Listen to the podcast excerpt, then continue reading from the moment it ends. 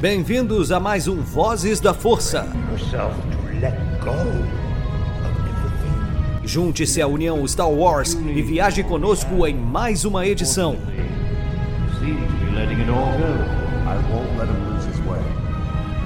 Seja também a fagulha que manterá a chama de Star Wars acesa por muitos anos.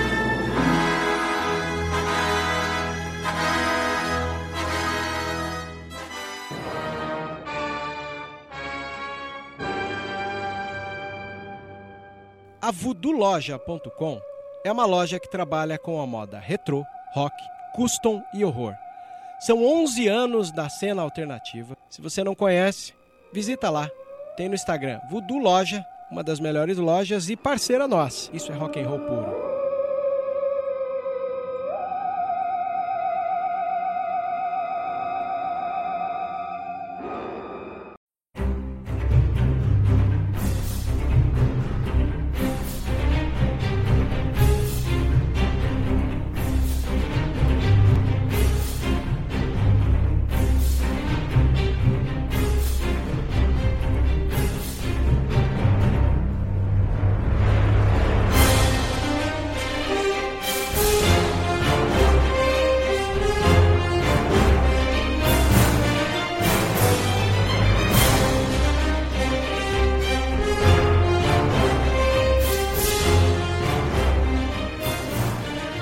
Sejam muito bem-vindos, todos os usuários da Força, caçadores de recompensa e todo mundo que habita a galáxia de Star Wars.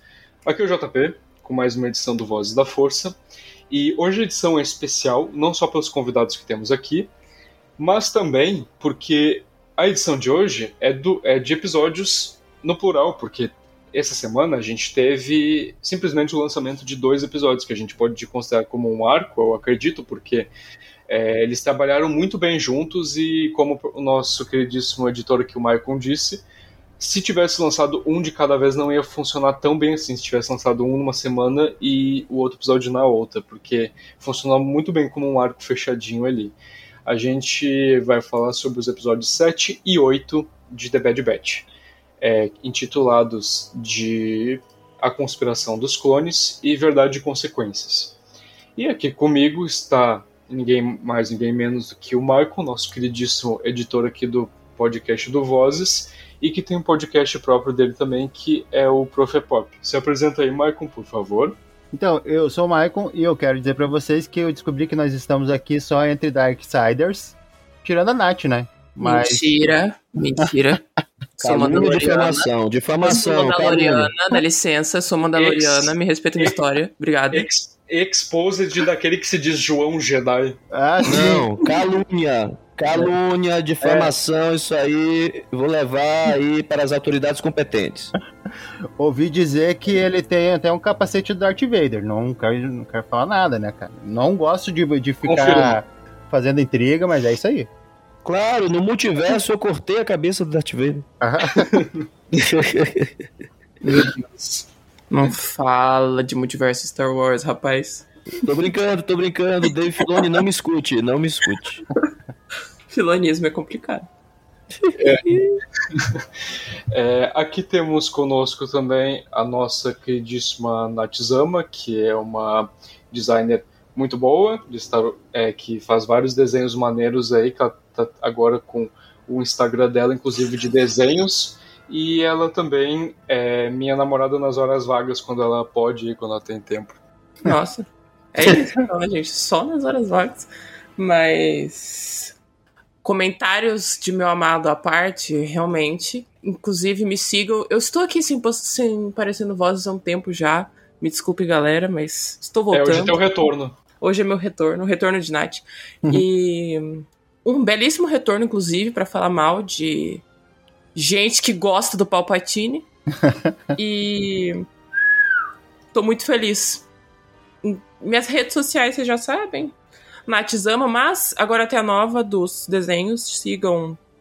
É o contrário, é Zama Nath, por favor, porque eu estou postando desenhos legais. Inclusive, o último desenho que postei foi um do Anakin. Olha. Muito obrigado. É verdade, ficou muito bonitinho, inclusive. E, bom, até agora eu só tenho apresentado gente que já é da Casa do Vozes, né? Mas nós temos um convidado queridíssimo hoje, que pode ser considerado, eu acredito, da Casa do Voz, também pela quantidade de vezes que ele já gravou aqui, que é ninguém mais, ninguém menos do que o João Jedi, lá do canal do Diário Rebelde, para quem não conhece ele, né? Que eu acho difícil. E ele está aqui hoje conosco para falar sobre The Bad Batch. Se apresenta aí, João, para quem não te conhece, que eu acho difícil. Todos os Wings reportem. É, eu acho que eu posso dizer que eu sou de casa, sim. Apesar da, da minha voz da força estar tá meio falha hoje, mas pelo menos estou aqui acompanhado com essas pessoas maravilhosas, lindas e cheirosas. Apesar do, do, do áudio não vir com cheiro, mas eu confio em vocês, que vocês tomaram banho. Porque tinha que estar tá todo mundo limpinho, todo mundo né, né, na beca para esse arco lindo de, de The Bad Batch, né? De dois episódios fascinantes. É uma honra estar aqui para gravar com vocês, para a gente conversar e discutir sobre, sobre esses dois episódios maravilhosos. Inclusive, eu queria aproveitar e, e trazer aqui, se você que está ouvindo não está inscrito no Diário Rebelde, trata lá de se inscrever. Não vai ter hoje vídeo, né, na gravação né, desse podcast, vídeo sobre esses dois episódios de The Bad Batch, mas é por isso que você vai ouvir esse programa aqui até o final, para saber de tudo junto com a gente. Inclusive, vão lá conferir mesmo o Diário Rebelde, porque isso é questão de honra para mim também, porque é, esse cara que se diz Jedi aqui. Tá, ele, pronto. Ele, ele grava e quem faz roteiro pra ele é eu, então vai lá assistir, por favor, porque. É, Você faz alguns roteiros, tá, senhor? Alguns roteiros. Ah, alguns, tá bom, tá. O, o, que é. O que é. Bom, o que é de cada um tá guardado, né? Enfim. E, bom, é, a gente começa o, o episódio é, 7 com um plano que começa em Coruscant. Fiquei muito feliz, inclusive, vendo o Coruscant novamente em animação. Fazia um tempinho já que a gente não via, desde Bom, na verdade teve Tales of the Jedi ali também, né, que, mostrou, que teve alguns episódios Coruscant, principalmente o do, do Khan contra a Yedo, mas é, já que foi um episódio curtinho, né, de uma série que tem um formato curtinho, a última vez que a gente viu em série assim que tem o mesmo formato de Bad Batch foi na sétima temporada de Clone Wars, quando a Soka tá lá com, com as irmãs Martez e tudo mais no submundo de Coruscant.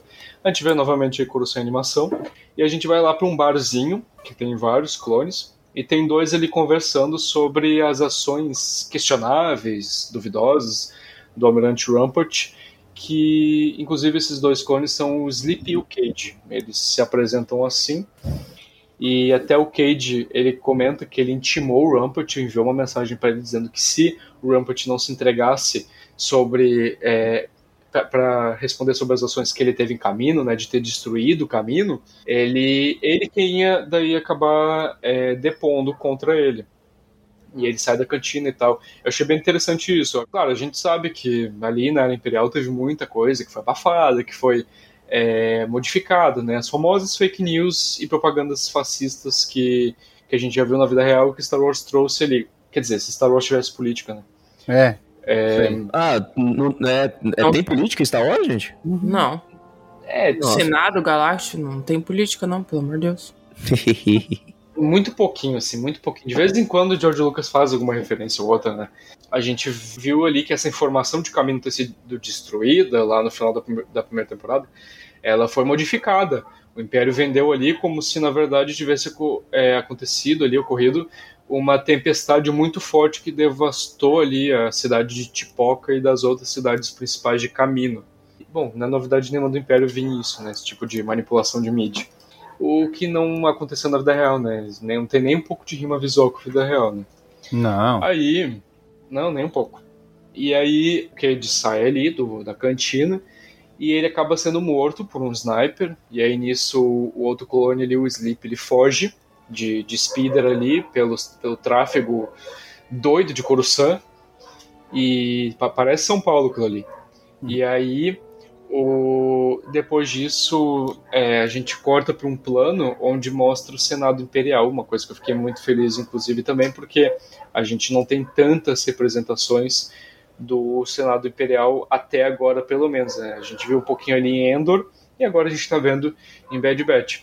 Uma coisa que eu estava conversando com o Michael, inclusive, é esses, esses tempos, que eu acho legal que o Canon está preenchendo algumas coisas que o Legends não fez. Por exemplo, a gente não tem tanto material no Legends que mostra, tipo, a transição de república para império. Não tem tanto material que mostra, tipo, ali o primeiro ano do império, sabe? O ano 1 um do império. Não tem tanto. Geralmente os materiais pulam de uma época para outra.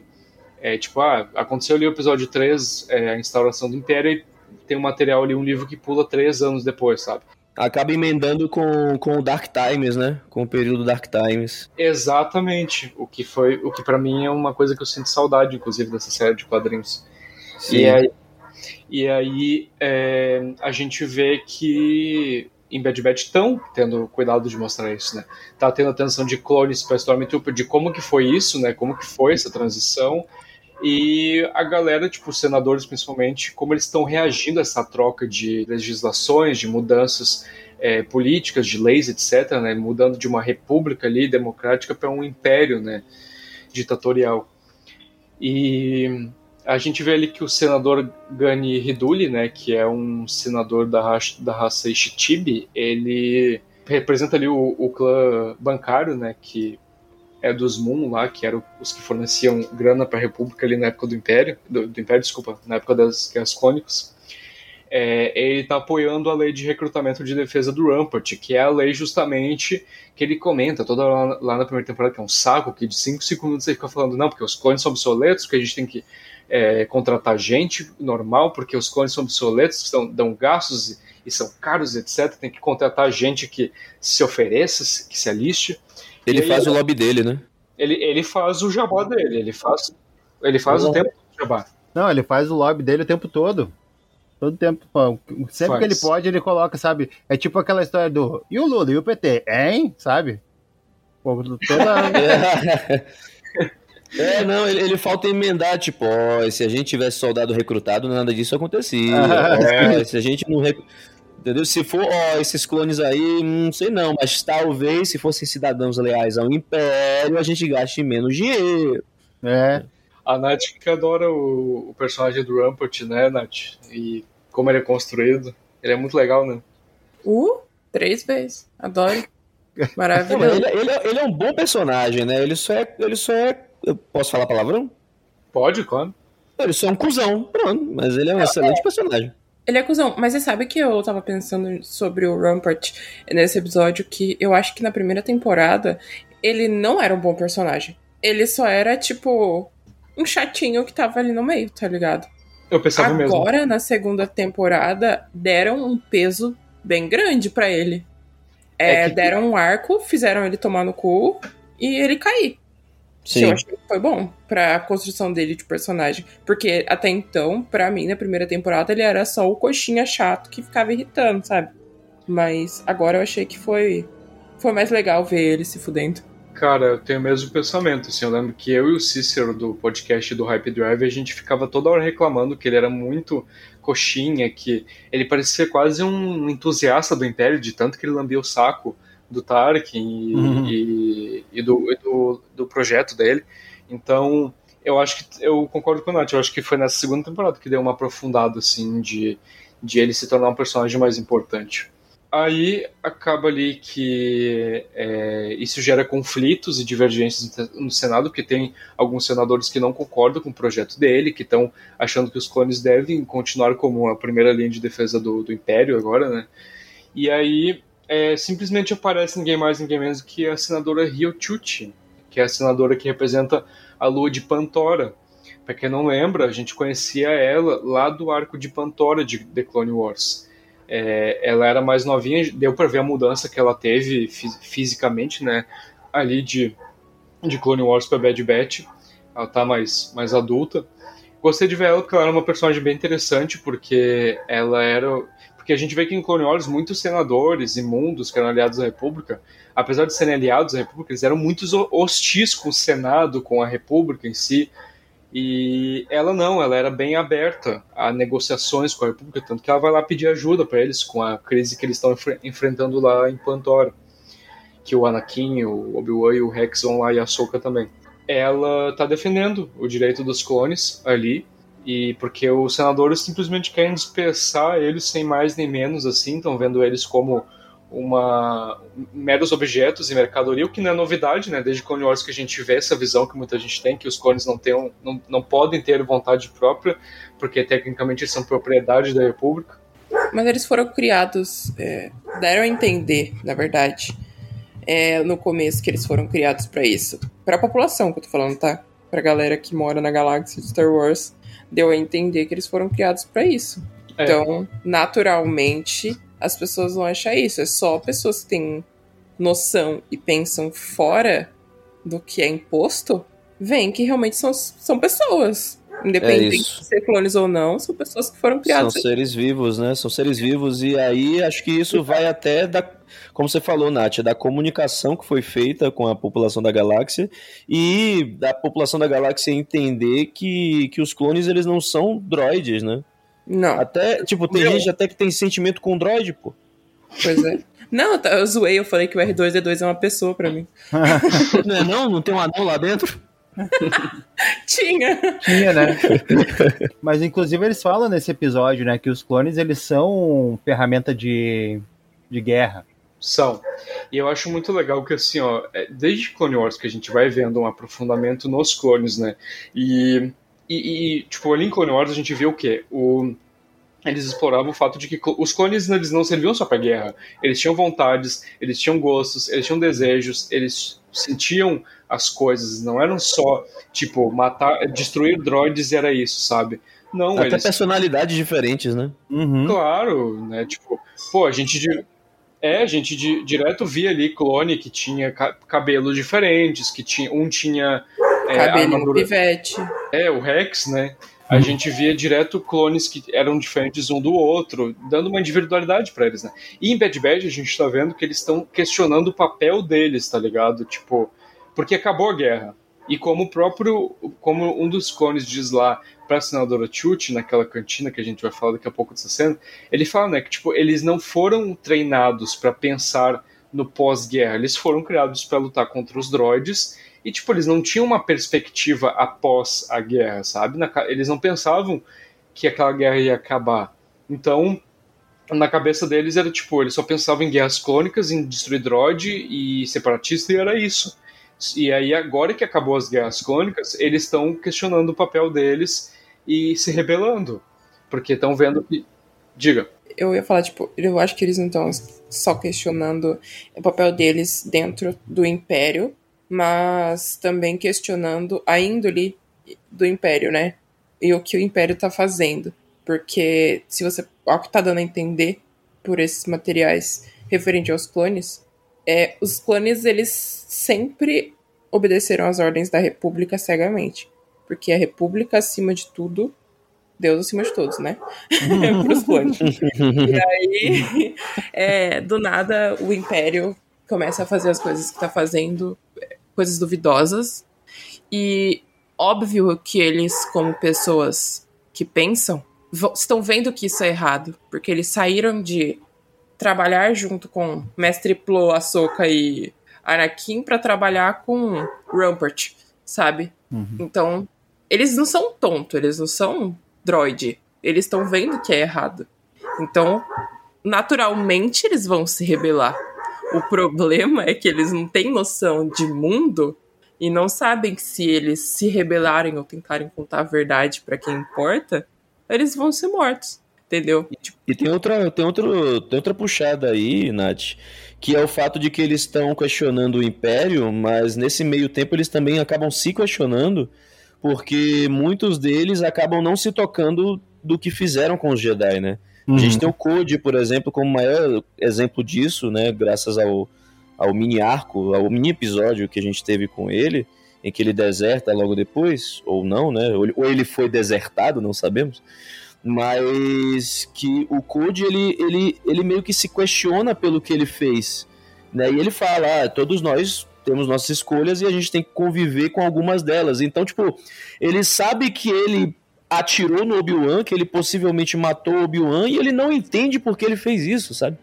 Então muitos clones estão cometendo atrocidades, por exemplo, a própria Ordem 66, sem entender por que estão fazendo isso, exceto que bons soldados seguem ordens. E aí, quando o efeito do chip meio que dá uma arrefecida e eles começam a entender e conviver com essas escolhas que eles achavam que tinham, mas não tiveram, aí o questionamento das ordens do Império e de todas as, as, atitudes do Império para com o povo da galáxia e para os próprios clones acaba aumentando, né? E aí eles, eles ficam nessa sinuca de bico. Não, é, o psicológico dos caras tá todo abalado. Eles acabaram de sair da guerra e de matar milhões de Jedi, né? Um monte de Jedi. E imagina, agora que eles estão se dando conta, caraca, galera, a gente fez muita merda. Muita merda. Assim, né? Os que têm, os que têm noção. Porque tem uns que estão cagando e é isso aí. Pra eles, matamos mesmo, vamos continuar no Império e dane-se. Não fala assim. menino Véi, eu, não sou, eu não suporto o Crosshair, mas ele, ele não vai ficar assim por muito tempo, não. Tá não, se desenhando um arco dele aí de, de redenção, sabe? Primeiro o JP quase me matou, né, querido? É, é a pessoa que atirou, aquele atirador lá, que eles interrogam. Uh, o JP de primeiro achou que era a Fênix, eu falei, nem a pau que é a Fênix. nem, mas nem, nem sonho é a Fênix. Aí depois a gente começou a achar que era o. Porque a gente viu que era um clone, né? Na voz. Achava que era o Crosshair tomara que o Crosshair não vá pra, essa, pra esse caminho, entendeu? Se ele não quer lutar do lado dos rebeldes, que ele vá, sei lá, viver a vida dele caçando recompensa. Vira PJ. Vira PJ e é isso, entendeu? Eu não sei, eu não quero, eu não quero arco de redenção pro Crosshair, não. Olha, eu acho. Tô cansado dessas coisas de. Ah, eu sou mauzão, sou ruim, daí depois pega e encontra Jesus ou encontra a força aí, sei lá. E aí, depois. Você tem o maior exemplo da galáxia. O Darth Vader matou criança e tava lá azulzinho, Gasparzinho no final da festa do Retorno de Jedi. Pois é. Isso Cara, pra mim não serve, não. Cara, tem o, tem o Palpatine aí, né? O maluco só fez merda e pensou, vou fazer mais ainda. E continuou fazendo. Matou o próprio filho. É. Filho Mas, eu, achei que você, eu achei que você ia dizer que ele, que ele se redimiu no final do episódio 9 e vai aparecer azul, azulzinho. Tipo, Nossa, não, pelo amor de Deus. Não, porque ele não se mistura com a gentalha. É, e é verdade. E aí, é, mas enfim, continuando. Depois disso aí, a votação da lei lá do, do Rampart é adiada e aí o Mazameda dá uma prensa nele ali, dá uma cartada nele, né? Falando que o, o Tarkin tinha dito que, ele, que o Rampart ia ser capaz de fazer o Senado aprovar a lei e que pro bem dele que a lei fosse aprovada o quanto antes porque já estava dando prejuízo aos clones. Aí o Rampart dá, fica com medinho, uma coisa que eu me delicei de ver, porque uhum. eu, odeio, eu odeio que ele tá sempre com aquela, aquele semblante arrogante na cara dele, como se ele fosse incrível. Aí o Mazamedo Mano, dá uma não passava nem Wi-Fi. Não. Uhum. Aí, depois disso, a gente vê a, a senadora Chuchi conversando com alguns clones num bar, na cena que eu falei, dizendo que ela vai é, fazer a lei do Rampa de atender os direitos dos clones. E aí, nessa cena que os clones, inclusive, estão falando que é, eles querem lutar, que eles querem continuar lutando contra os insurgentes que estão surgindo contra o Império, mas a Chuti fala, né, tipo, pô, mas vocês nunca pensaram que vocês iam ter que aposentar? Porque uma hora vocês vão ficar muito velhos, e aí, como é que vão fazer? E aí é quando aquele clone fala que eles não foram treinados para pensar no pós-guerra. Eles só pensaram em, em luta, em guerra, nas guerras clônicas. Depois disso, ela encontra o Sleep, que conta a verdade sobre o caminho do que aconteceu. Ela fica em choque, né? Mas ela diz, pô, a gente ia ficar sabendo se tivesse acontecido isso. Mas daí ele fala que o Rampart e o Império encobriram. O Rampart encobriu de toda forma. Clones que estavam envolvidos na operação acabaram sendo transferidos, mortos ou é, desaparecendo misteriosamente. E aí ele fala para ela verificar o registro dele, né, que é CT0409, se, ele, se ela não quisesse acreditar nele, né, tipo, checar o registro dele para ver que, tipo, ele foi um, um soldado de boa conduta, que não era maluco. E aí ela se encontra com o Rampart depois, no escritório dele, e ela, tipo, confronta ele jogando verdes, né, confronta de uma forma passivamente, né, falando sobre o caminho, dizendo que o que aconteceu lá foi mais do que uma tragédia, que foi horrível, devastador, e ele faz o, ele dá uma de João sem braço, né, falando, não, porque foi uma tragédia mesmo, que a gente tem que seguir em frente, e ela, pô, mas alguns não conseguiram seguir em frente, seu filho da puta, né? Só faltou. é, só faltou isso pela cara que ela tava, porque tava, tava sendo faísca do olho dela. Aí ela acaba encontrando o Bale nas ruas de Coruscant, nessa hora, inclusive, enquanto a gente estava assistindo, a Nath começou a rir porque ela disse é óbvio que o Bale ia se envolver nisso, porque é óbvio que ele ia se envolver Hum. nisso mesmo. É que ele sempre tá lá Porque- quando as pessoas da rebelião precisam. Antes da rebelião ser a rebelião. Ele é, o, ele é o Dumbledore, ele é Hogwarts Exato. da rebelião. né? Ele sempre está lá quando Ele é precisa. Hogwarts da rebelião. Pra mim, ele é o mestre do mal, dos magos. Ele só. É. Quanto menos espera, ele sai É, de eu uma pedra. eu- Pô, tu tá aí. Você disse rebelião? Aham.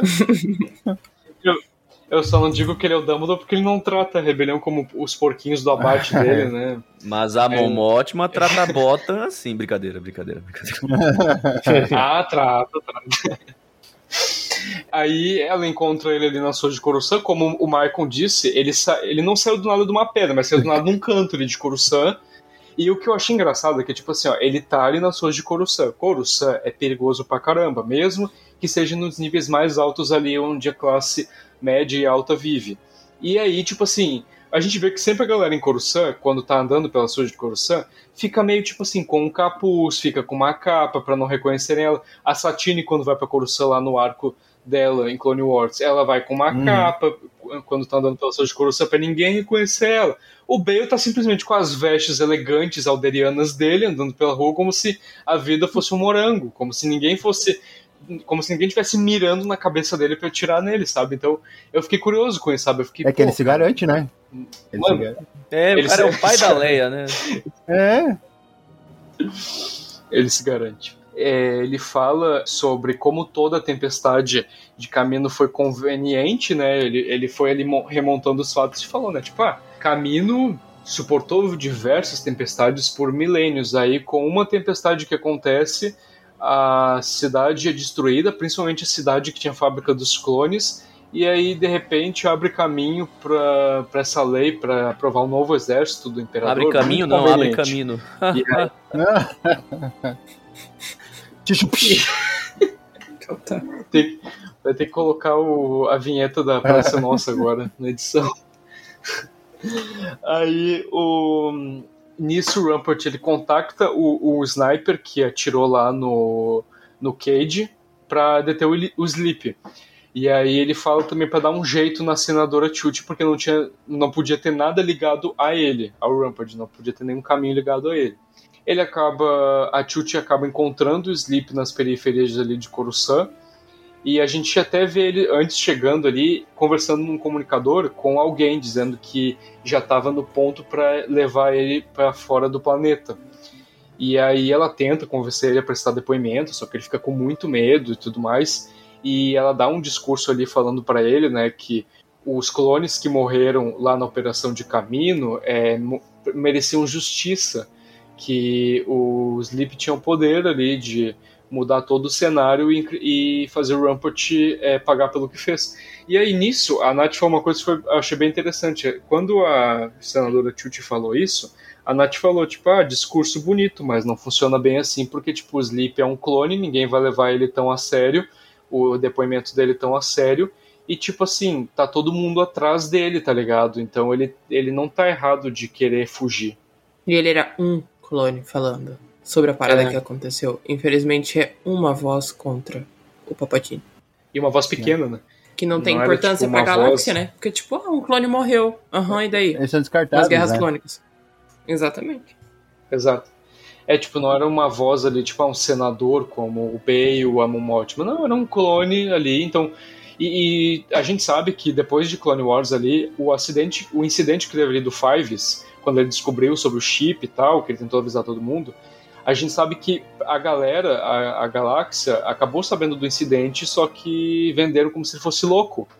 E então a credibilidade dos clones caiu mais ainda depois do incidente que teve É, ele tentou, teoricamente ele tentou Então- assassinar o Palpatine, né?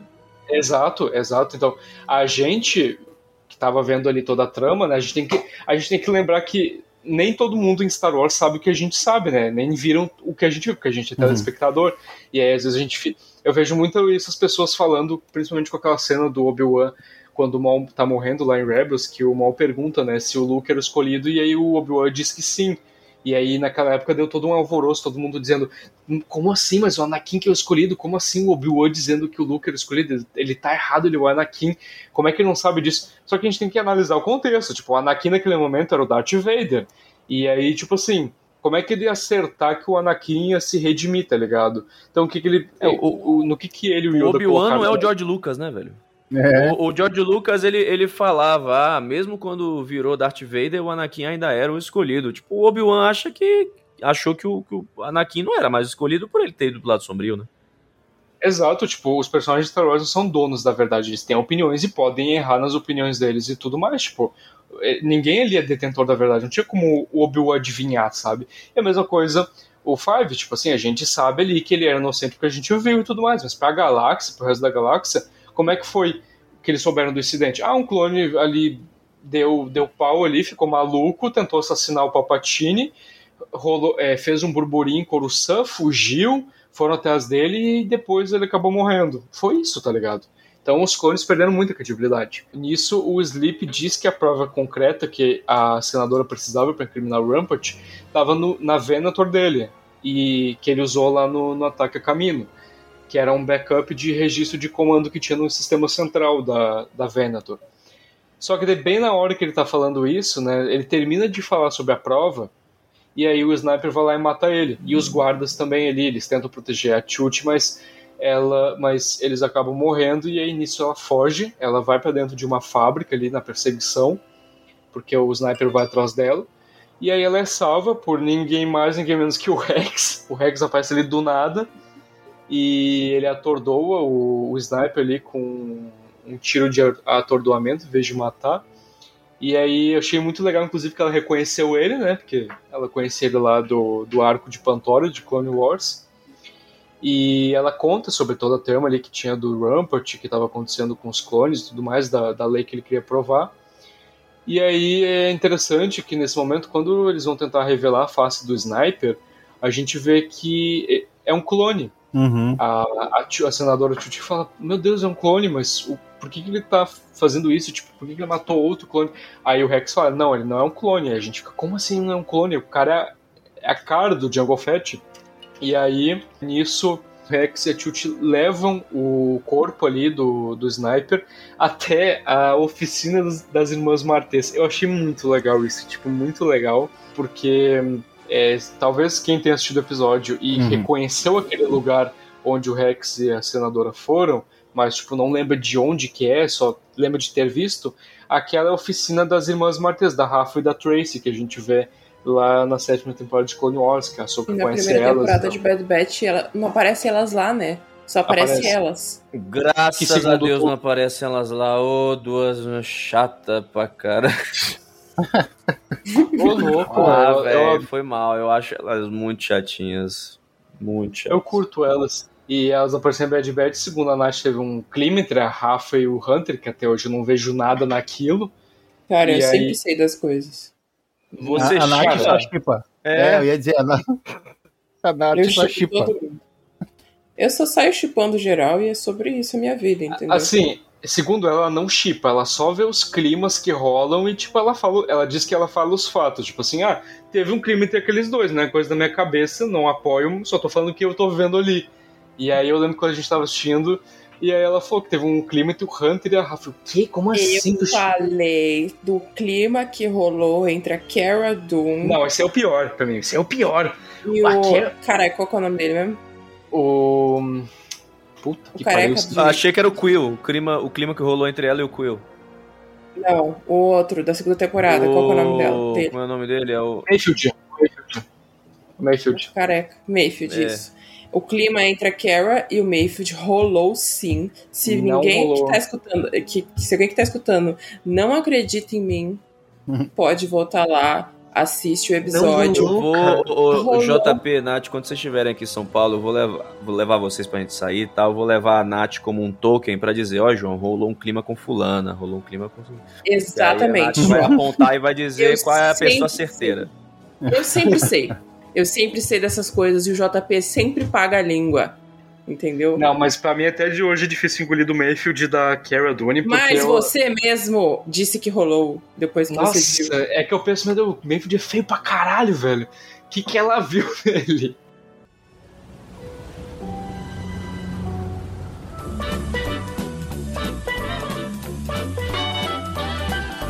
Olá, saudações, meus caros amigos. Enquanto Anakin e Ahsoka saem em missão, juntem-se a mim para tomar um drink e ouvir mais uma edição do Vozes da Força.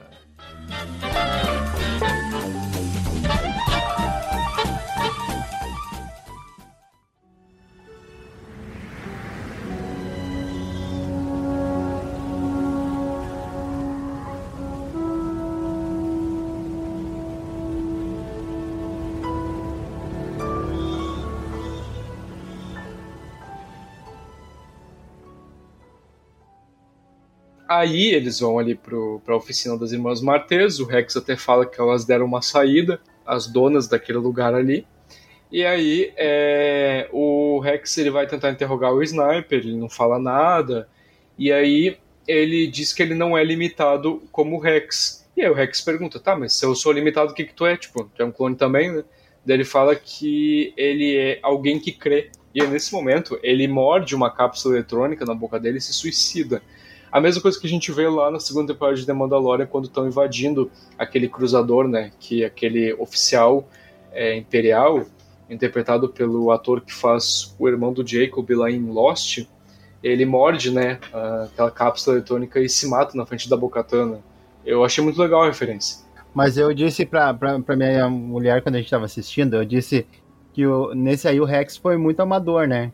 Porque tu tá prendendo, tu prendeu alguém que é um, um espião, um assassino, sei lá. Primeira coisa que tu faz é olhar os dentes pra ver se não tem cianureto. Nesse caso aí, uma, uma, uma cápsula. É, eu, eu acho que ele garoteou porque ficou emocionalmente envolvido, sabe? Ele viu que era um clone, aí ele não, não seguiu o procedimento padrão e ah, talvez ele não esperasse que o cara fosse se matar, né? Por ser um clone, Pois essa coisa é. toda. Sei lá. É, é verdade, é verdade. Tem esse lado mesmo. O Rex ficou bem avalado quando ele viu que era um clone. E aí. Prende ele no genjutsu, dá tudo certo. Aí o, o, eu achei muito legal isso, né? Porque para quem não sabe, quem acha que não tem política em Star Wars, isso aí é uma, uma alusão aos nazistas, espião, espiões nazistas que tinham é, dentes é, artificiais na boca. Eles tiravam dentes é, deles ali e colocavam um artificial que tinha cianureto, como o Michael acabou de falar. E aí, quando eles eram capturados, interrogados e não tinha para onde, e não tinha tipo salvação, não tinha como fugir dali, eles simplesmente se matavam. A gente vê isso lá no, a gente vê isso também na Marvel, Uhum. lá em Capitão América, o primeiro Vingador, no primeiro filme do Capitão América, quando ele encontra aquele, aquele espião é, da Hydra, que acaba fazendo a mesma coisa. Ele fala raio Hydra e aí morde o dente com cianureto e espuma e morre. Então, uma referência e uma alusão aos métodos que os nazistas adotavam. Isso se existisse política, mas como não tem, a gente esquece e continua. É só uma coincidência. É uma É, coincidência. É, é, podemos dizer que não foi de propósito. Eu queria dizer Sim. uma coisa, rapidinho antes de continuar. Esses dias, é, eu e o JP pegamos uma parte da noite que minha cunhada veio aqui é, jantar conosco. E Acho que eu sei o que, que tu vai falar. Exato. A gente contou brevemente, bem resumidamente, a história do, dos filmes, da- das três trilogias. Nem inclu- incluímos Rogue One, Uhum. nem o solo, né? Somente as três trilogias. E a gente contou por cima pra ela, porque ela já tinha assistido há um tempo atrás a trilogia clássica e queria saber mais sobre. E É, por- contando sobre isso, Eu só ia dizer que eu, a, gente, eu, a gente contou só a história ali principal dos filmes e eu fiquei quatro horas falando. Nossa. Exatamente. E, Aham. é, e eu, e eu fazendo sempre bons comentários. Mas, mas quando terminou, a gente terminou de contar pra ela, ela olhou pra gente e falou: Gente, mas Star Wars é só política. Aham, ela falou. Ela falou literalmente isso. Ela falou exatamente isso. É que assim, tipo, o contexto. A, eu, a minha irmã, ela, tipo, toda uma minha família, tipo, conhece assim Star Wars. Tipo, a minha mãe também já assistiu. Minha mãe já chorou, inclusive, com a cena do Anakin sendo queimado na lava e o Obi-Wan Cara Quando dela. você era escolhido. Ela já chorou enquanto tava assistindo. É, a minha mãe já chorou assistindo. E a minha outra irmã já assistiu os filmes comigo, tudo e tal. Então, tipo, todo, mundo- todo mundo na minha família, por conta de mim, já assistiu Star Wars e conhece e tal. Tá a par das coisas. E essa minha irmã, ela queria saber mais. Ela queria saber mais a fundo. Porque eh, ela viu que eu tava trabalhando muito. Por quê? Porque o João tava pedindo muito roteiro e eu tava o dia inteiro trabalhando, fazendo roteiro. E aí, É o quê? O quê? O quê? O quê? O quê? Tô falando de você, cara. E aí ela tava. E aí, como eu tava o dia inteiro trabalhando nisso, ela ficou curiosa mais com Star Wars. Tipo, ela já sabia e tal. Tipo, quando eu fui palestrar em JediCon sobre Star Wars, ela foi junto e tal. Mas ela queria saber mais, porque eu contei pra ela como que era meu trabalho, né? Porque ela não entendeu o que que era esses roteiros que eu fazia exatamente. Daí eu expliquei. E aí eu lembro que quando eu tava explicando até dos roteiros, ela falou, meu Deus, mas é muita coisa, de onde que sai tudo isso? Daí eu expliquei quantos quadrinhos de Star Wars tinha, quantos livros dela, meu Deus, pra mim isso aí é tudo só pra vender. E aí, o... e aí ela hum, foi perguntar da história de Star Wars, dos filmes. Aí eu tava explicando a história dos filmes, assim, foi contando, tinha coisa que ela ficou chocada, tipo, ela não fazia ideia de que o Kylo Ren era filho do Han e da Leia, né? Ela conhecia o Adam Driver, ela gosta dele como ator, mas ela não e ela sabia que ele fazia Star Wars, ela ela só não sabia que o Ben Solo era filho do, do e da Leia. E aí, tipo, quando a gente terminou de contar pra ela, ela falou, gente, Star Wars é só política, é só política. E tem gente Só que não tem, né? Tem gente Tem. que não. E a gente falou isso pra ela, ela ficou chocada. Mas vocês sabem, aí? vocês sabem quem diz que não tem é justamente aquela galerinha, né? É, É, É o cidadão de bem. galerinha. é cidadão de bem, é. É, É é a galera que, que assistiu Star Wars com a bunda. E aí, nisso o episódio acaba é, com esse climão que teve aí do, desse sniper morrendo. E aí, inclusive, nos créditos a gente vê que ele foi acreditado como Clone X. Clone X, Clone X, sei lá. Tipo como se fosse a X-22 de Logan lá. Tipo, é um experimento. Eu lembro que quando eu tava olhando ele, eu pensei, nossa, mas ele é um clone tão diferente. Será que o Rampart...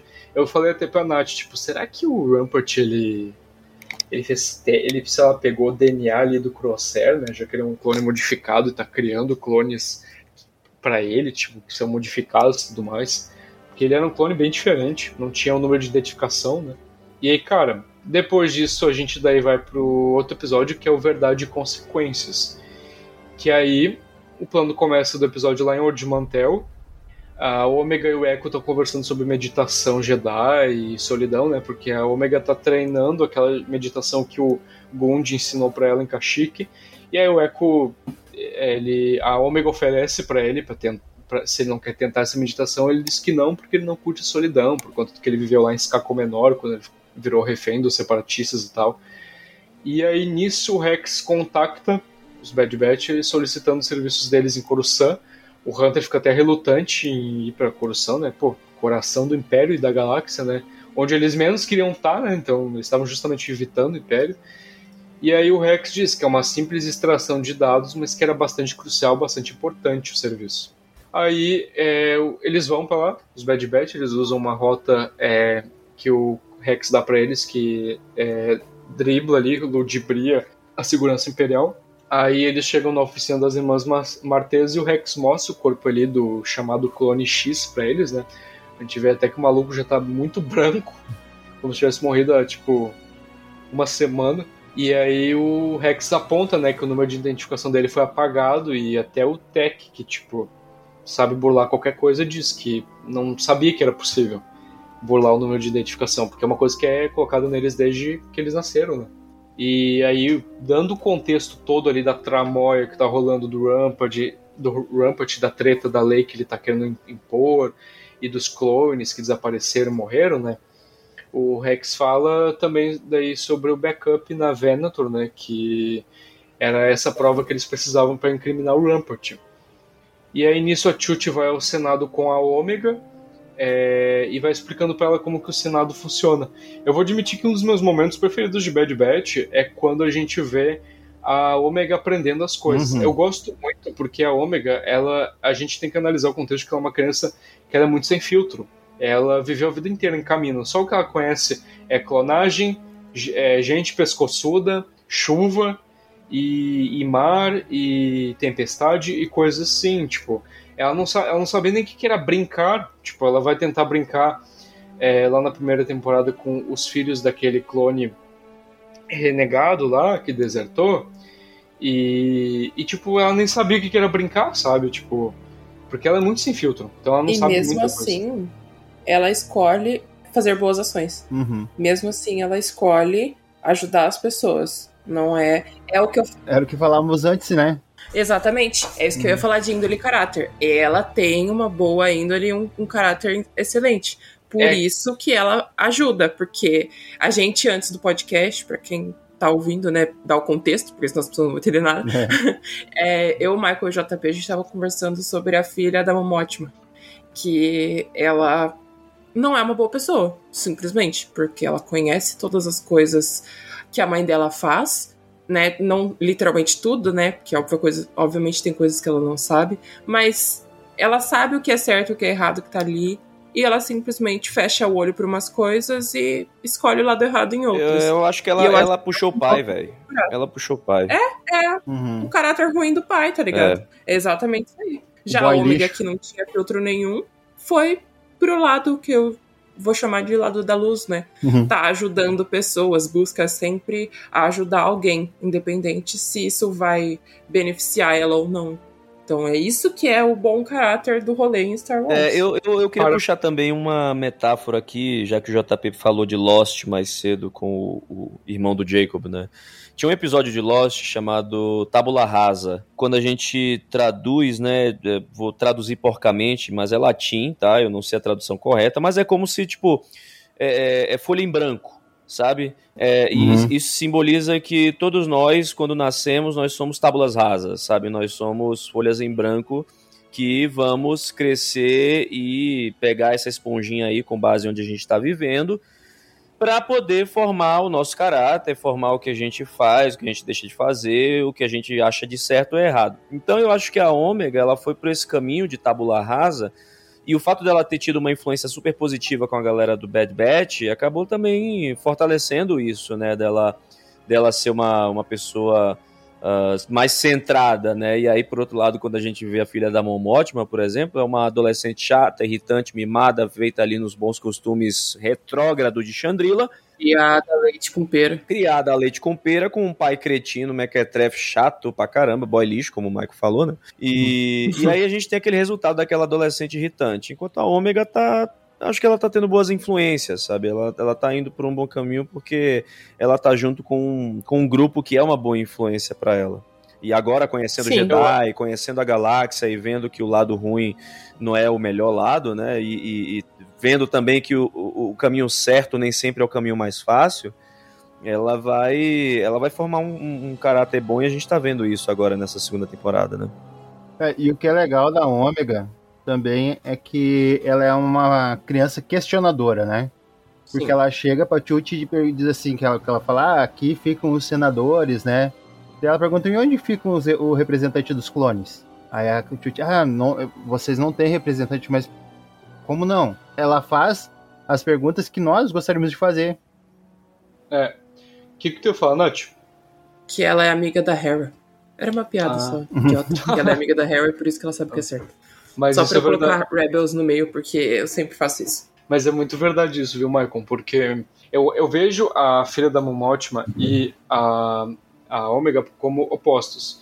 E é como o João falou ali do episódio Tabula Rasa de Lost.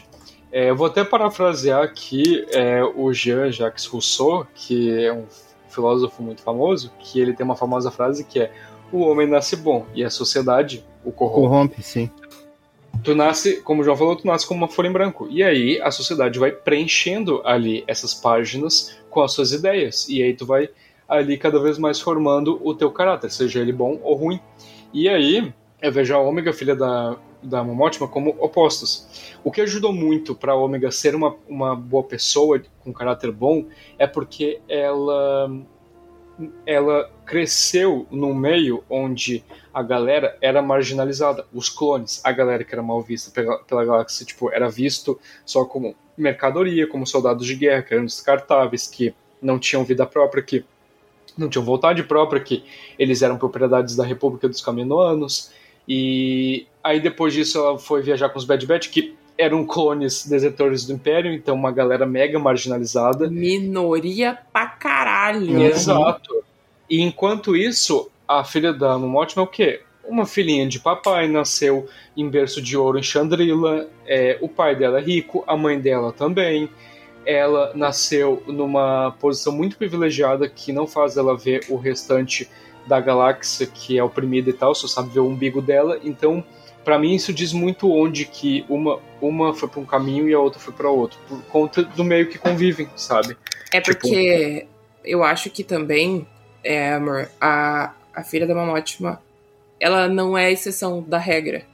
Ela é a regra. Ela é a regra, né? Já, por exemplo, porque se você pegar pessoas que, nasce, é, que estão na mesma posição que ela, a, a Leia tá na mesma posição que ela. A Leia tá lá, vive Nas, não, não diria nasceu, né? Porque ela nasceu da mesmo, mas anyway, ela foi muito nova lá pra Alderan e vive com a galera rica desde sempre. E mesmo assim, ela foi atrás de furar a bolha dela e, e, tipo, lutar pelo que é certo, tá ligado? Tipo, a filha da Momotima teve a escolha de seguir os passos da mãe, de furar a bolha e ir atrás do que é certo, mas ela Mas fez o pai. Mas eu vou, eu, seguir vou, o eu, pai. vou, eu vou trazer um, um contraponto aqui. Você é o advogado do diabo. Porque eu não sei se ela teve tanta opção assim de seguir os passos da mãe. Porque apesar da Momótima ser uma pessoa com voz, né, pela, pelas minorias, com voz pelo povo de Gorman, que ela sempre fala, por Chandrila e principalmente pelos povos marginalizados da galáxia com os desmandos do Império, eu acho que a Momótima fez isso negligenciando, de certa forma, o lar. E não digo lar, tipo, é, dona de casa, qualquer coisa, não. A- a- tipo, a, a filha, sabe? Foda-se o marido, tá? Mas, tipo, Uhum. É. é, a, a- filha, eu acho que a Momótima, ela se botou tão firmemente nessa luta que talvez É, ela tenha sido ausente para a filha dela. E aí a filha dela encara essa luta justamente como algo danoso, como alguma coisa que, porra, afastou a minha mãe de mim, sabe? Minha mãe não, não convive comigo, não sabe do meu dia, não conversa direito comigo no café da manhã. Só quer saber dessas leis aí de salvar o povo da galáxia lá, mas aqui dentro de casa ela não quer saber de me salvar, não quer saber de cuidar de mim, não quer saber de saber, né, de como eu tô, sei que lá. Então acho que isso pode ter gerado uma revolta na Lida. Entendeu? Acho que isso pode ter sido, É. tipo, o tiro saído pela culatra e fez com que ela não, não quisesse se envolver nessa briga da Mon, justamente porque foi com essa briga que a Mon, entre aspas, negligenciou a filha. E aí, quando a gente tem a Leia por outro lado, o Bail Organa e a, e a Breha sempre envolveram a Leia, né, nos assuntos deles. Isso que eu ia falar. É, Cabia vou- a Momótima a fazer igual a Breha. Colocar a, é, educar a Leia, colocar a Leia do lado deles, entendeu? Não a- do lado, lado, lutar lado a lado, que eu quis dizer, né? Não deixar a filha de lado pra lutar por algo maior. Meu, dá a mãozinha pra tua filha e segue o bonde. Vai fazer os seus corre. Não quer dizer que ela tá ali com você que vai ser é, ruim ou que vai ser difícil. Não. Na verdade, eu acho até que a Leia facilitou em muitos momentos as coisas pro Bale, fazendo alguns corres pra ele, entendeu? Porque ela era uma. Ela é uma, era uma menina, né? Inteligente, que sabia o que estava fazendo. Por quê? Porque ela foi educada e ensinada desde cedo. É, Ah, essa, essa questão que o João trouxe aí sobre ver que a, a- os corres da Momófima é, afastaram ela da família é mais ou menos o que acontece. Eu vou falar de novo de Marcas da Guerra, porque eu gostei muito.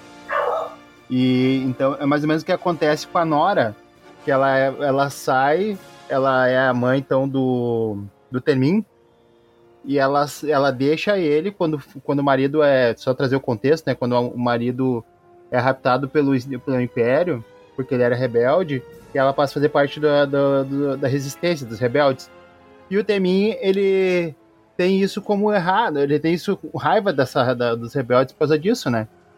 Que o, a- afastou a mãe, ele, ele cresceu sem mãe. Eu acho que pode ser mesmo esse negócio que o João tá falando, então. É, eu vou. Eu, eu até é, pensando sobre isso, da, da Lida ter feito isso e tal, eu, eu penso também, tipo, tem outro exemplo também que não tem nada a ver com Star Wars, mas é da cultura pop também, que é o Monsterverse, né, que é composto ali pelos filmes do Godzilla, pelos quadrinhos Uhum. do King Kong e tal. E tal.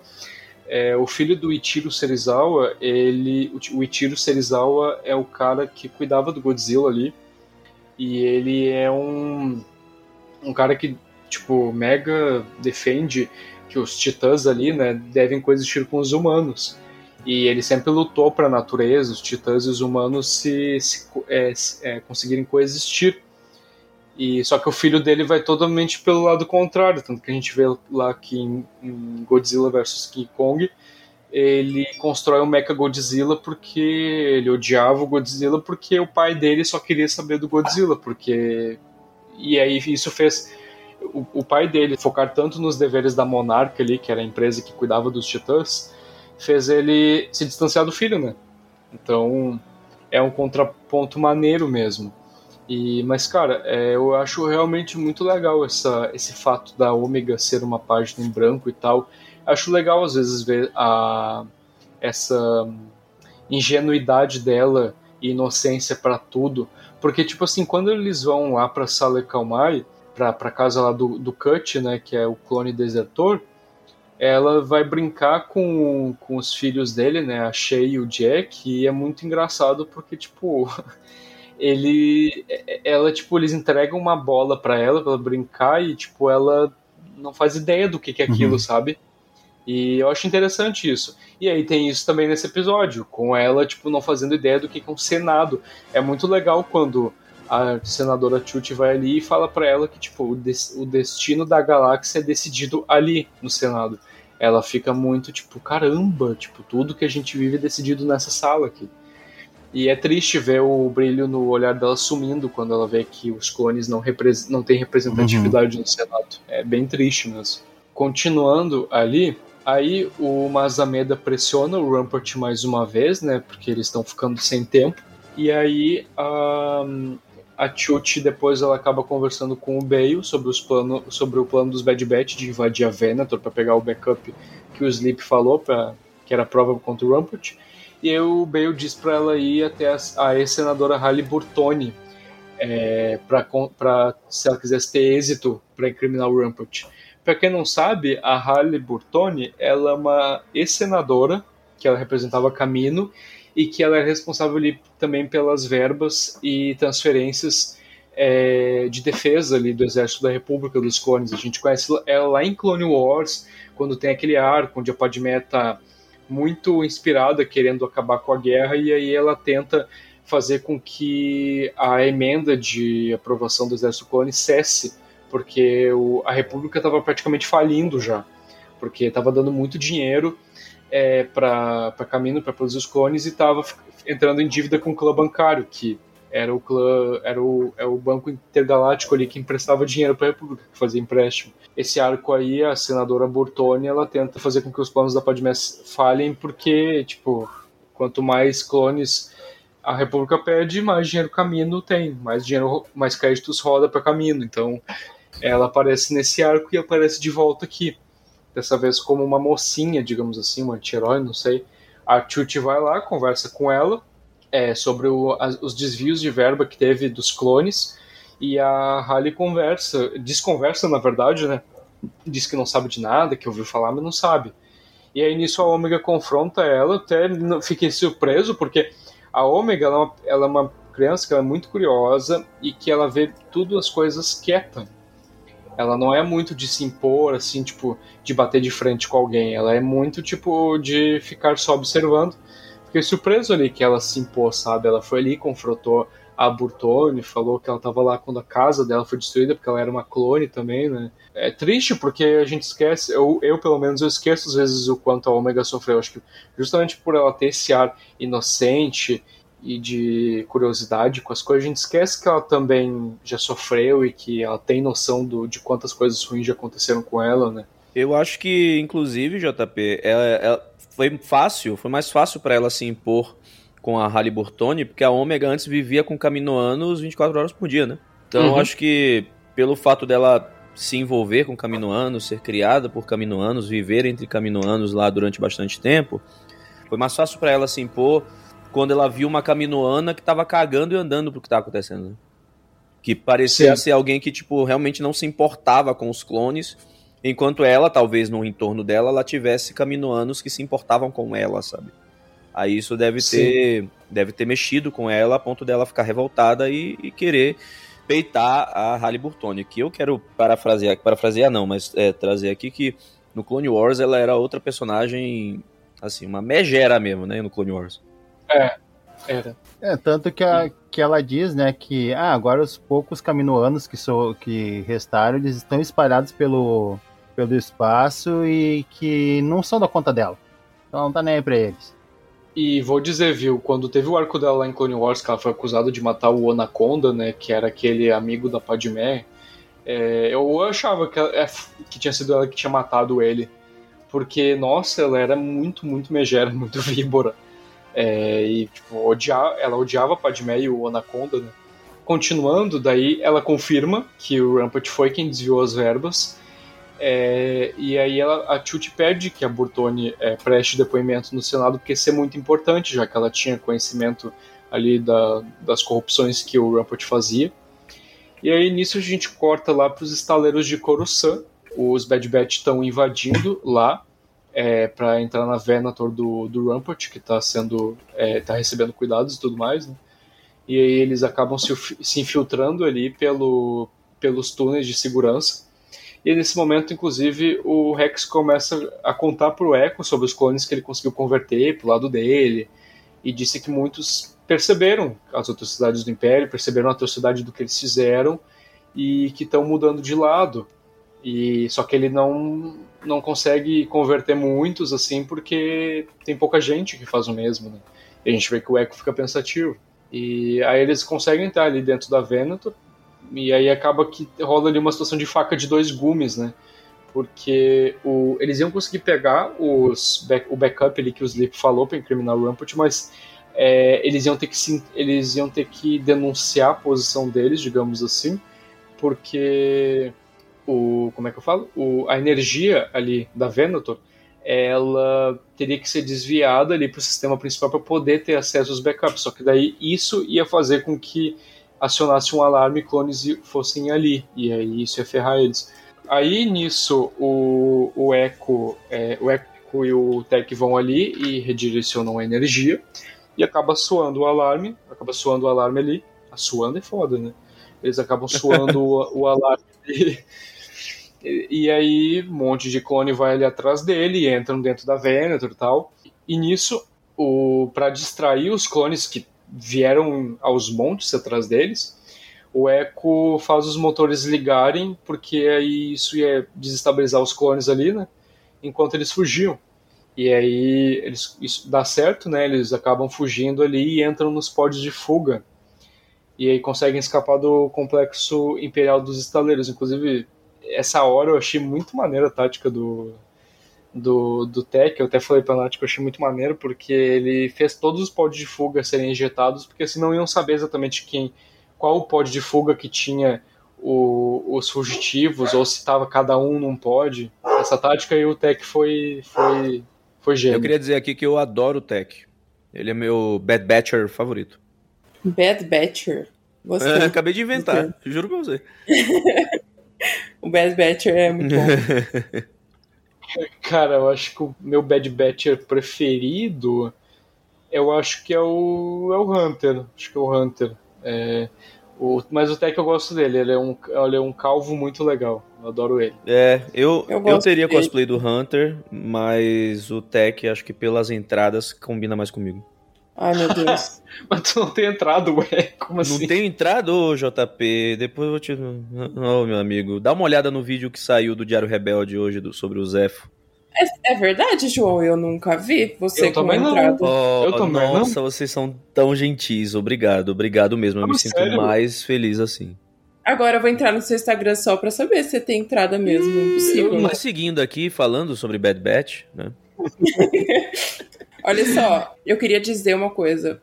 Eu vou voltar pro assunto do podcast agora, tá? Você vai colocar uma minutagem aí, amor. Coloca que eu vou voltar pro podcast. Tá, já É. tô marcando aqui. Eu acho que ser rebelde na galáxia é difícil, obviamente.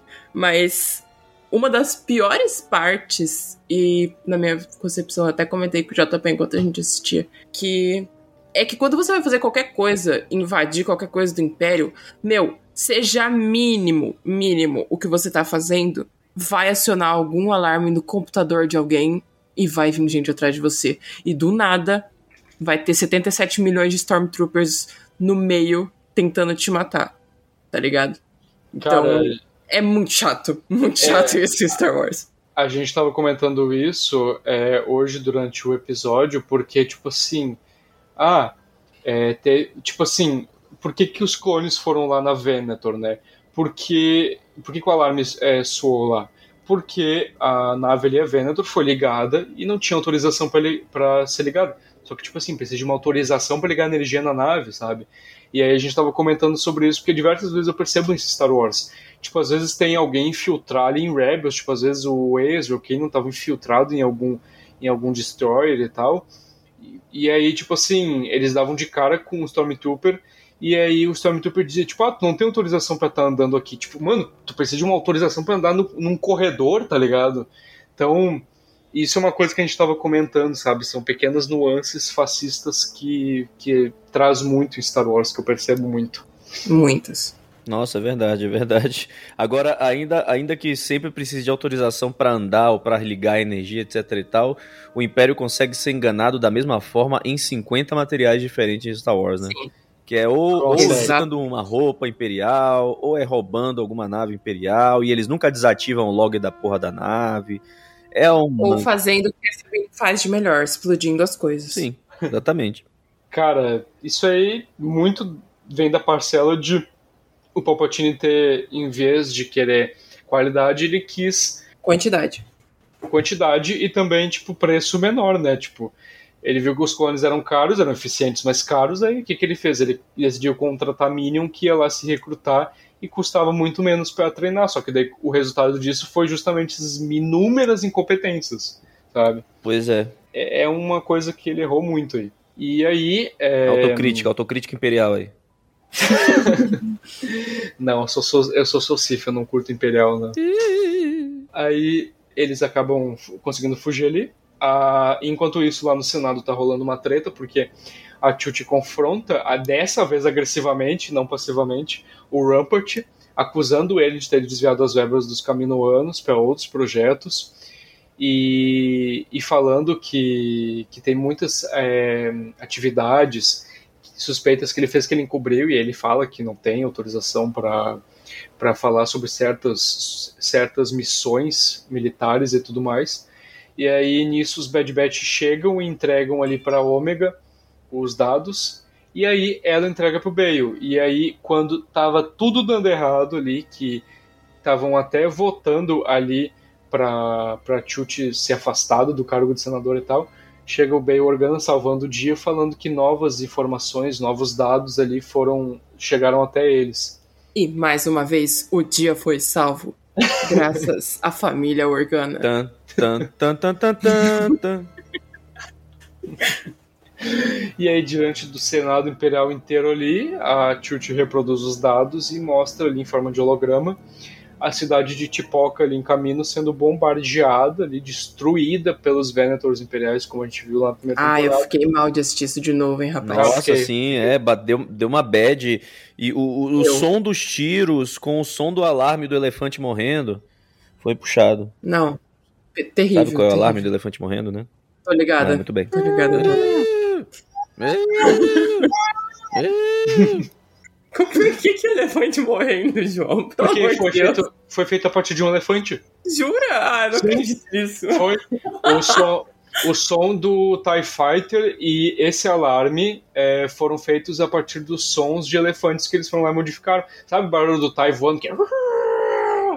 É tipo, tam, também é um barulho de elefante que eles foram lá e E modificaram. também de motor de avião, né? O Ben Burt misturou coisa pra caralho. É isso, amor. Tipo, Star Wars, como eu já te falei, é uma, é um, é uma, uma remenda de um monte de coisa. É um retalho de um monte de coisa ali que o George Lucas juntou. A surpresa da assim. Nath agora. Como assim o elefante morrendo? Mas é, é que eu não sabia muito na Disney, né? Tipo, elefante morrendo. mas É, o É sobre isso. O, O Godzilla também, ele foi feito a partir do som de baleia, o rugido que ele dá. Sabe? É umas coisas. é, Cara, os sons que a gente conhece, assim, que são famosos, é umas coisas muito aleatórias. Vem de umas coisas muito aleatórias. É porque são, é modificado né, na edição. É, é por isso que tu fica surpreso pensando, meu Deus, como assim o som de um elefante? É que foi muito editado. o Palpatine nesse momento surge ali do nada, assim. É- Pronto. é- ele surgiu num momento assim, igual quando um popstar chega ali num palco que, tipo assim, ele abala tudo e todo mundo fica só olhando apreensivo para aquela pessoa. Ele surgiu assim, porque o Senado todo tava ali em, em baderna, né? O Rampart começou a chorar praticamente, né? Que foi uma delícia de se assistir. E aí todo mundo ficou ali numa baderna, uma algazarra, e surge o Palpatine, todo mundo fica quieto. E aí é, ele fala que tá muito incomodado com essa verdade de caminho que ele, que ele viu, e ele até agradece a senadora Chute por ter desvendado essa trama por completo, e aí manda prender o Rampart, e aí o Rampart fica, meu Deus, não, eu só tava seguindo ordens, como assim?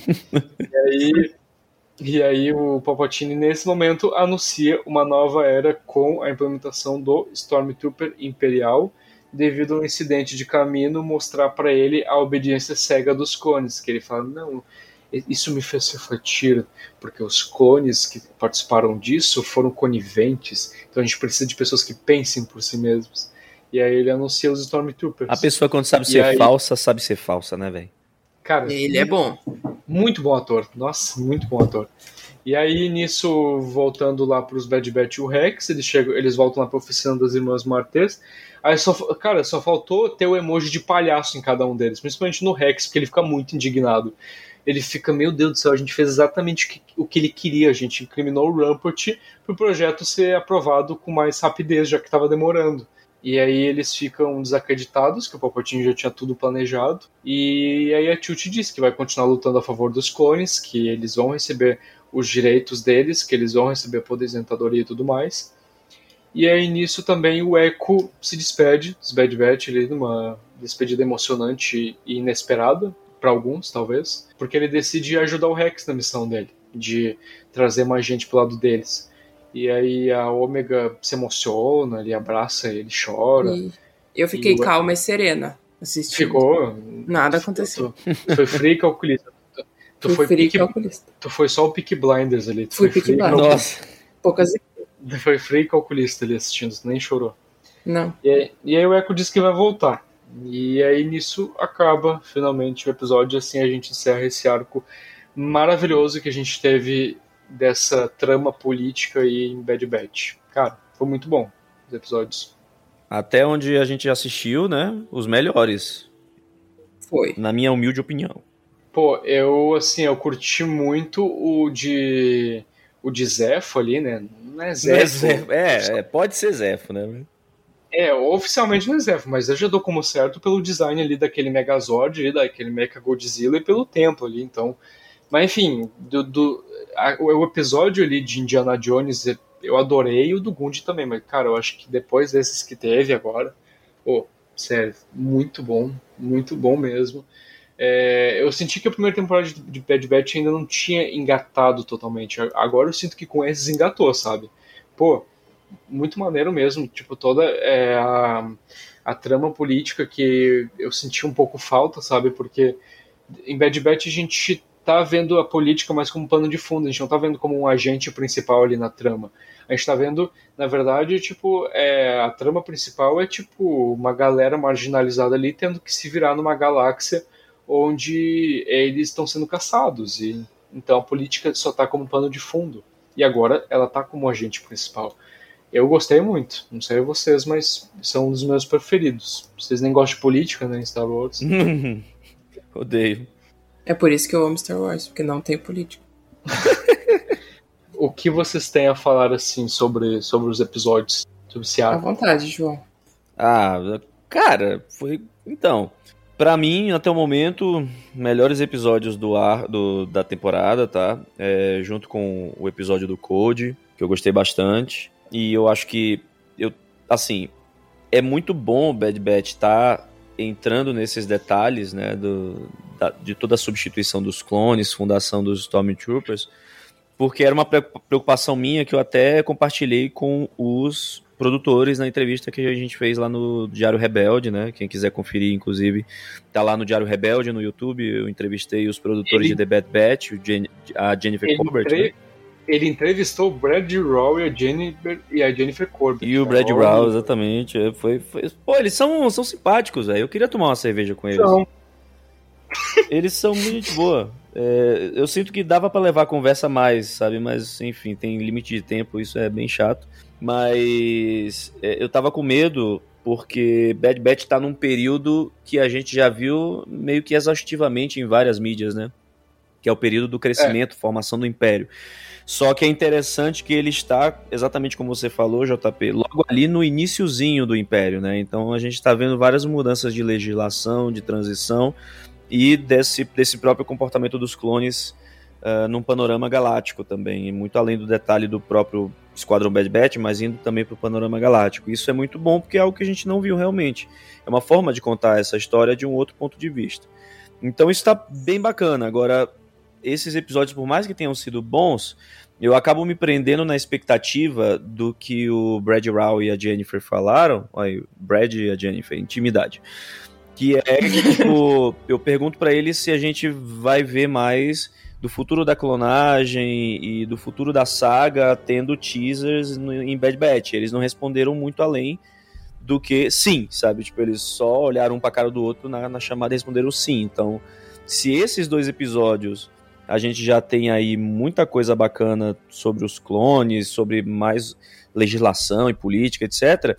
O que vai ser quando eles enfiarem aí mais respostas que vão trazer aí sobre o futuro de Star Wars, das sequels, sobre o Monte Tantes, que é uma grande referência ao Legends, ah, que aparece no final aí... da primeira temporada e até agora a gente ainda não viu retornando aí na segunda. Cara, o Wayland é uma coisa que eu tô muito curioso desde aquele cliffhanger que teve, cara, porque conectou Trilogia Tron, conectou ali The Mandalorian com os fanadores igual o Dr. Pershing. Cara, tô muito curioso pra aquilo. Pois é, então eu tô, a minha expectativa tá direcionada nisso aí. Eles infelizmente criaram um monstro quando eles só responderam sim, sabe? Mas sobre esse episódio em particular, eu adorei toda a trama política, adorei a gente ter visto o Palpatine entrando assim, como, como você falou, JP, como um popstar, porque trouxe peso e, e, mostra como o imperador se importava com aquela discussão. Porque em Andor, o imperador nem é visto, obviamente, ainda bem, né? Eu acho que isso deixa o imperador com uma pose muito mais altiva e muito mais maligna até quando ele não é visto. Mas, pô, ali a Mamótima se esguelando no Senado Galáctico, um bocado de senador gritando e o Palpatine cagando e andando, nem aparecia na sessão.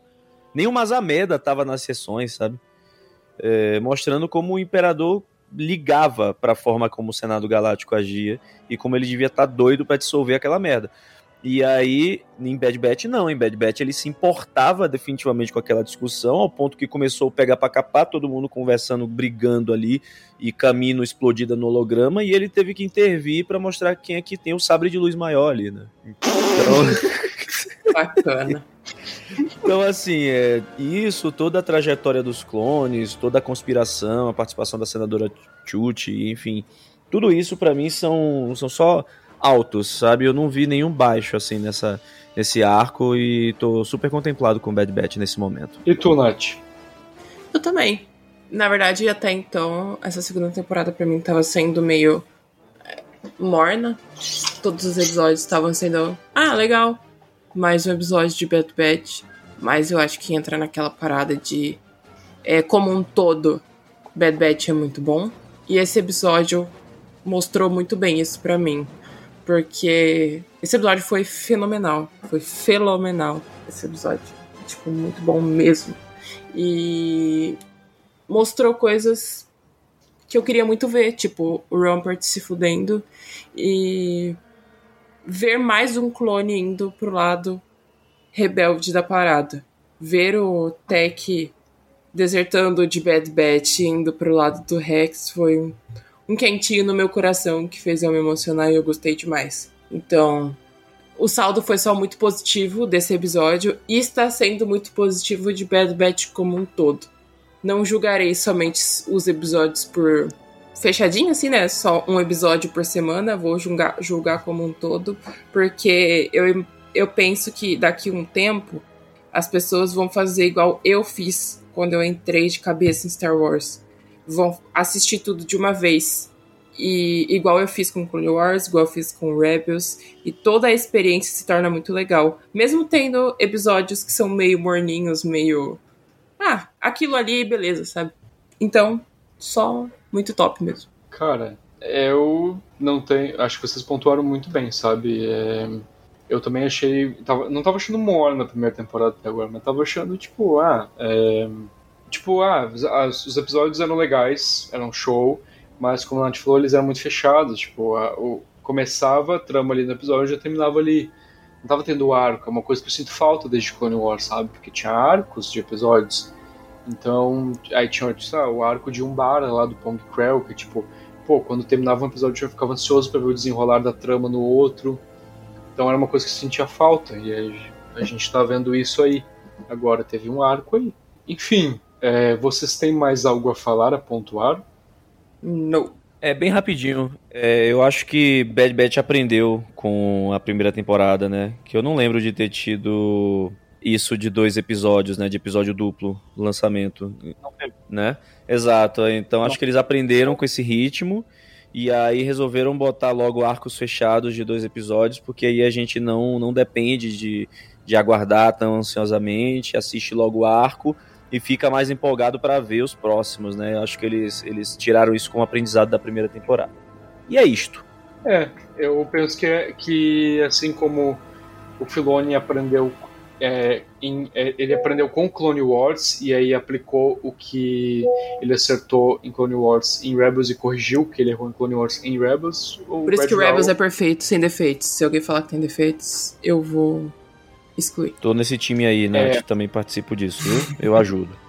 É, Muito obrigado. Eu, eu vou ter que concordar porque até os palitos de luz que reclamam tanto, eu defendo porque, mano, tem toda nuance de ser uma coisa que era do Ralph McQuarrie, sabe? Um, uma arte do sabre de luz dele que foi descartada e foram lá homenagear. Então até os palitos de luz eu defendo, cara. É cara, foi ali em Rebels que o melhor Jedi foi criado. Quem tá discorda tá errado. Kanan Jarrus é o melhor Jedi. E é isso. Mas, mas tu falou melhor Jedi, mas Reva não tá na mesma frase. Ah, dá licença. Ah, pronto. Lava... E lá vamos nós. É, e lá vamos nós, dá licença. É, o Kanan é o meu Jedi da vida favorito. Então, Inclusive. Eu... que ele é o melhor de todos.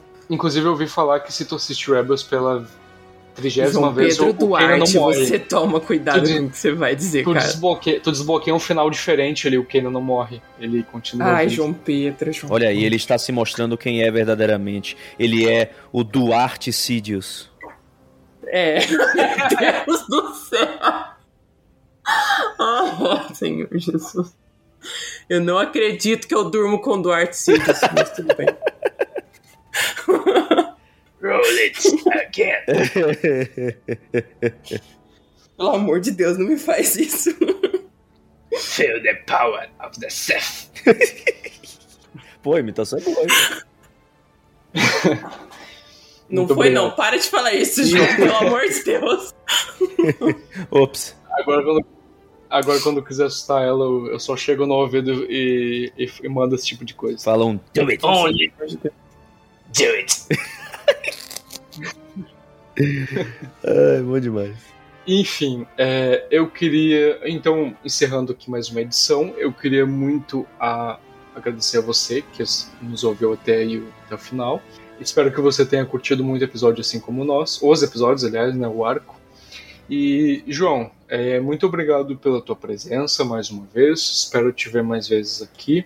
Faça jabá aí do Diário Rebelde se alguém não conhecer. Enfim, muito obrigado mesmo pela tua presença, mano. Valeu, não, eu agradeço demais aí, você que participa também do Diário Rebelde e, e, pô, queria agradecer demais o convite de estar aqui com você, com o Michael, com a Nath, é, com os queridos ouvintes aí do Voz da Força também. Quem quiser saber onde me encontrar, então, Diário Rebelde é o canal Star Wars que eu conduzo, né? Um canal exclusivo de Star Wars. A gente só fala de Star Wars lá no Diário Rebelde, com notícias, curiosidades, informação. Tem as histórias de personagem. Vem aí o documentário da história do Obi-Wan Kenobi, primorosamente escrito pelo, pelo JP. É, e, e, né, tem que puxar, puxar a sardinha aqui. Então, quem quiser, é só se inscrever no Diário Rebelde. A gente está lá no YouTube, canal Diário Rebelde, muito fácil encontrar. No Instagram também, Instagram, Twitter, Diário Rebelde SW ou somente Diário Rebelde também, acho que é muito fácil de vocês encontrarem. Espero que se inscrevam, porque vem aí cobertura de The Mandalorian, que estreia muito em breve, então todo mundo empolgado, todo mundo feliz, todo mundo animado. Vem cobertura de Jedi Survival também, cobertura da Celebration, muita coisa pra gente se empolgar junto com Star Wars. É isso aí. Bom, é, queria te agradecer, Nath, pela tua presença. É, foi muito bom te conhecer, espero te ver mais vezes aqui. Oxente. É... a gente se vê daqui a pouquinho, é, cara. É, até, até, daqui a pouco, a gente tá muito longe. Né? Muito, e... uma porta de distância. e aí, é, muito obrigado pela tua presença. É, inclusive, se alguém não conhecer aí tuas redes sociais e quiser conhecer o teu trabalho lá, né, do, dos teus desenhos, faz aí o teu jabá. Eu tô muito feliz de ter voltado a gravar. Muito obrigada pela participação. Muito obrigada, João. Muito obrigada, querido. E sigam lá meu Instagram. O pessoal, eu tô sempre passando vergonha, né? Eu sempre digo isso porque é a realidade. E de vez em quando tem umas postagens brega que eu faço, porque eu sou uma pessoa brega. E o pessoal é Nath Zama e o de desenho é Zama Nath. Então sigam lá, por favor, porque eu juro que os meus desenhos são fofinhos e divertidos. E tem desenho de todo tipo. Ela já desenhou, desenhou o Kirby, ela já desenhou o Anakin, ela já desenhou o Rock Lee. Então é muito eclético, não é uma coisa tipo assim, só um nicho. Não, ela desenha anime, ela desenha é, cultura É porque eu sou pop. fedida, né? Então, pessoas fedidas fazem esse tipo de coisa. É, enfim, aqui é o JP, encerrando mais uma edição do Voz da Força e que a força seja com você, pela luz e pela vida, ou This is the Way. This is the way. Tandam. Dun, dun, dun, dun, dun.